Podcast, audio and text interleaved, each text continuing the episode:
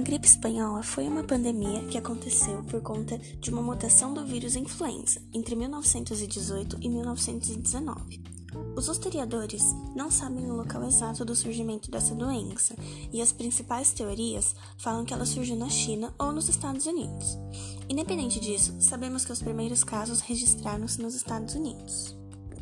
A primeira pessoa contaminada com a gripe espanhola de que se tem conhecimento foi Albert Gitschall, um soldado que estava em Fort Riley, uma instalação militar localizada em Kansas. Depois que ele adoeceu, milhares de outros casos foram registrados nesse local. Com base nos Estados Unidos, a doença ganhou o mundo.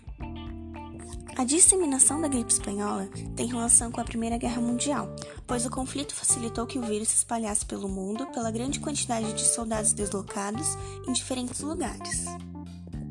A doença chegou à Europa e teve impacto na frente de guerra mas os países que participavam do conflito ocultaram o impacto da doença para não interferir na moral dos combatentes.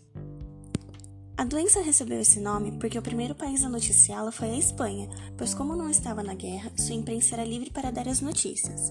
Assim, o mundo ficou sabendo da doença pela imprensa espanhola. A gripe espanhola chegou ao Brasil em setembro de 1918 e afetou todas as regiões de nosso país. As duas cidades mais afetadas foram São Paulo e Rio de Janeiro, as maiores da nação.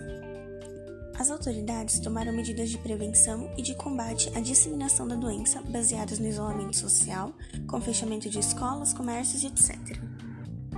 Aqui no Brasil, o número de mortos confirmado pela gripe espanhola foi de 35 mil pessoas, e os Estados Unidos, um dos prováveis locais de surgimento da doença, registraram cerca de 675 mil mortos.